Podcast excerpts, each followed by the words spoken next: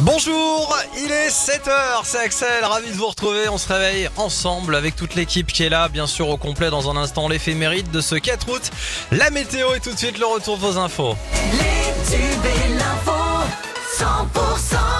Et pour vous informer chaque matin, c'est Cécile Gabod qui nous rejoint. Bonjour Cécile.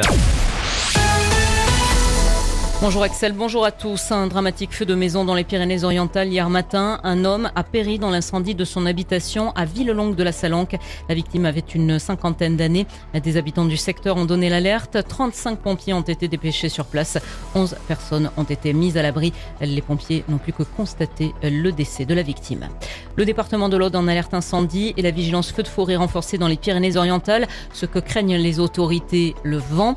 Dans l'Aude, par exemple, des vents allant de 40 à 90 km heure sont prévus ce week-end dans les zones concernées. L'est du département est placé en zone très sévère. Une forte tramontane doit souffler sur les Pyrénées-Orientales. Le préfet appelle à la plus grande prudence dans l'Hérault. Les plaines viticoles du cœur de l'Hérault, de l'Estérolté et la Gardiole sont en vigilance rouge selon la préfecture.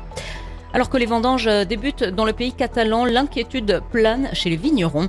Après un premier épisode de sécheresse en 2018, du mildiou en 2019 et le gel en 2021, les récoltes risquent à nouveau d'être en baisse cette année en raison de la forte sécheresse qui touche le département depuis plusieurs mois. Les récoltes qui sont habituellement comprises entre 500 et 550 000 hectolitres ne dépasseraient pas cette fois les, les 350 000 hectolitres. Dans le département des PO, la situation est mitigée. Certains secteurs ont été épargnés par les fortes chaleur, même s'ils ont subi un manque de pluie important, mais d'autres cultures ont été plus touchées. David Rille est le président du syndicat des vignerons. On l'écoute. On a des blocages végétatifs avec des vignes qui sont arrêtées, pour donner une image, qui sont arrêtées à peu près au mois de mai, avec une sortie de raisin qui est parfois conséquente ou pas du tout. Le raisin sera-t-il à une bonne maturité avec le peu de feuillage qu'il y a? Je ne le pense pas. Normalement, la surface foliaire exposée ne suffit pas à faire une bonne maturité des raisins.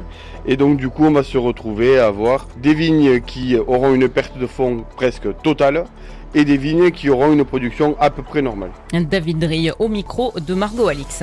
Un sauvetage impressionnant à Lunas au-dessus de Bédarieux. Les pompiers ont été mobilisés hier pour porter secours à un cheval tombé dans un fossé de 2 mètres de profondeur. Une pelle mécanique du conseil départemental qui était à proximité a été utilisée pour sortir liquidé. Le cheval n'a pas été blessé. Vous serez nombreux sur les routes ce week-end, direction peut-être les vacances sur l'A9 dès 14h. Ça s'annonce très chargé entre Béziers et Montpellier. Trafic dense également sur la 61 de Toulouse vers Narbonne. Hier, le trafic a été fortement perturbé à la frontière avec l'Espagne sur l'A9 et la départementale 900 avec des kilomètres de bouchons. Match euh, de préparation ce soir pour Perpignan en rugby avant la reprise du top 14. Euh, ce soir, donc, les Catalans affrontent le Racing 92 à 19h30. C'est au stade Aimé Giral. Et puis, match amical pour l'USC 15 ce soir face à Carcassonne. Ce sera au stade Albert Domecq à 19h. Euh, je vous rappelle que Carcassonne évoluera cette saison en national. Et puis, 21e journée de Super League en rugby à 13. Les Dragons catalans affrontent les Wolves ce soir. Coup d'envoi de la rencontre, ce sera à 21h. Et puis, toujours du sport avec un gala de MMA à Béziers aujourd'hui. Hier, euh, les 16 combattants se sont présentés sur scène au centre commercial Polygone. Ils monteront sur euh, le ring ce soir dès 20h. Merci d'écouter 100%, la suite du journal avec Cécile Gabod. Des vols retardés, certains contraints de décoller sans bagages en soute. Une panne inédite de plus de 12 heures a semé la pagaille hier à l'aéroport de Paris-Orly en pleine période de pointe estivale. Cette panne d'origine informatique a affecté quelques 10 000 passagers et 40 vols.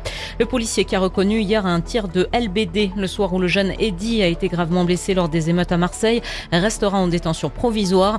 La chambre de l'instruction de la cour d'appel d'Aix-en-Provence a rejeté sa demande de remise en liberté.